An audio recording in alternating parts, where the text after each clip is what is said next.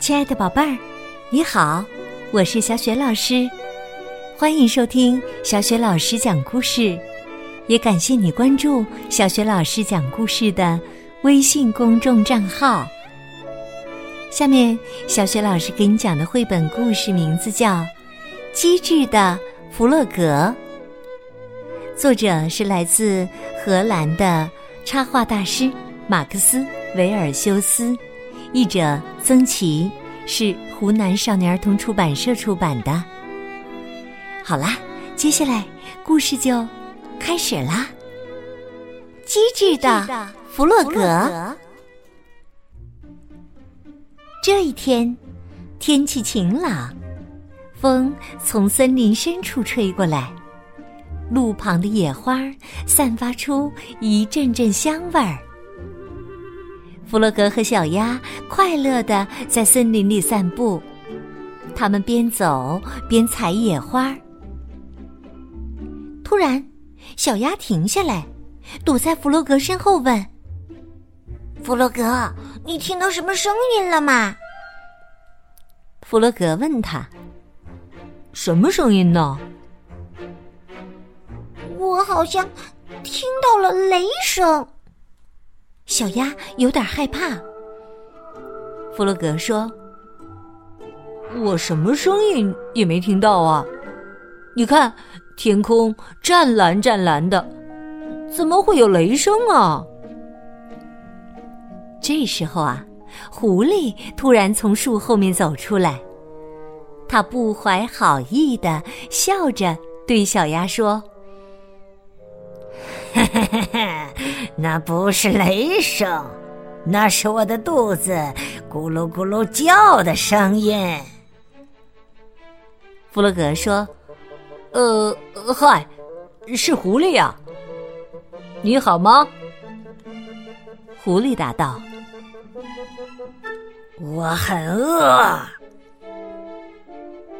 弗洛格指了指不远处，说。我在前面不远的地方看到一些可爱又美味的蓝莓。狐狸才不想吃蓝莓呢，他咂了咂嘴说：“我想吃可爱又美味的小鸭。”哎呀，这真是太可惜了。弗洛格转过头对小鸭说：“小鸭今天不舒服。”是的，是的。小鸭赶紧捂着肚子回答：“我吃蓝莓吃的太多了，真倒霉。”狐狸皱了皱眉：“我可不喜欢病鸭子的味道。你赶快回家休息吧，要快快好起来才行。”小鸭站在弗洛格家门前。跟他道别，他很害怕狐狸，愁眉苦脸的说：“哎，明天狐狸来了，我该怎么办呢？”弗洛格安慰他：“别怕，你先回家吧，明天一早我就来找你，然后我们再想办法。”第二天呢，他们刚出家门，就看见了守在森林边上的狐狸。狐狸问：“亲爱的小鸭，你感觉好点了吗？”小鸭哆嗦着回答：“呃，好，呃，好了一点点。”狐狸紧紧的跟在后面。你们要去哪儿啊？我们正要去参加小猪的生日庆祝会呢。弗洛格回头望了望狐狸，狐狸的眼睛正冒着光呢。弗洛格的心跳得很厉害，但他还是勇敢的保护着小鸭。狐狸说：“小猪，是不是又胖又可爱的那个呀？嘿，我跟你们一起去。”弗洛格和小鸭提心吊胆的向小猪家走去。走了一会儿，前面出现了一条河。弗洛格和小鸭互相看了看，然后扑通一声跳进河里。狐狸叫道：“嘿，你们这是干嘛呢？我可不会游泳啊！”弗洛格和小鸭来到小猪家，把事情的经过告诉了朋友们。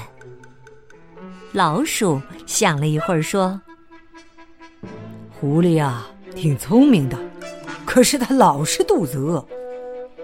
嗯，我有办法了。第三天早上，他们开始行动了。弗洛格拿着一根长长的绳子，老鼠和小猪扛着铁锹。他们在上次遇见狐狸的地方停了下来。弗洛格指着地面说：“我们就在这里挖吧。”老鼠和小鸭轮流挖了起来，不一会儿就挖了一个很深很深的洞。弗洛格和小猪在坑上面铺了一层树枝和树叶。弗洛格对小鸭说：“现在我和小猪、老鼠要躲起来了，你留在这里跟狐狸打招呼，把它引过来。别担心。”这个办法呀，肯定行。以后你再也不用害怕狐狸了。过了一会儿啊，狐狸真的来了，它饥饿无比的看着小鸭。小鸭镇定的说：“嗨，狐狸，你好吗？”狐狸大声叫道：“我饿得要命。”弗洛格和朋友们躲在树后，紧张的看着。他们的办法能成功吗？这时，狐狸向小鸭迈进了一步，又迈了一步。小鸭害怕的闭上了眼睛。就在狐狸要抓到小鸭的时候，扑通，它掉进了那个深深的坑里。成功了！这只笨狐狸，坑底传来狐狸痛苦的呻吟声：“哎呦，哎呦！”弗洛格跑过来表扬小鸭说：“小鸭，你可真勇敢。”他走到大坑边上，看见了坑底灰头土脸的狐狸。狐狸叫道。亲爱的朋友们，请把我拉上去吧！哎呀，我并不是真的要吃小鸭呀，哈，我只不过是开个玩笑。小鸭问狐狸：“如果我把你拉上来，你能保证不吃我吗？”狐狸连忙回答说：“真的，真的，我发誓。”我再也不吃小鸭了。小鸭点点头。那好吧。他把绳子扔进坑里。你接着，我们拉你上来。把狐狸弄上来可不是件容易的事。他们拉呀拉，拉呀拉，总算把狐狸拉上来了。为了安全起见，小鸭站在了朋友们的身后。狐狸走过来，对小鸭感激地说：“谢谢你救了我。”突然，他在小鸭面前单腿要跪下：“你愿意跟我结婚吗？”小鸭吓了一大跳，这可比要吃了它还令人震惊呢。他慢慢的说：“我不愿意，因为你们狐狸实在是太爱吃鸭子了。不过，我们可以做朋友，只要你跟我保持一定的距离就行。”于是啊，狐狸只好走过桥，走回他自己的家。那才是他应该待的地方。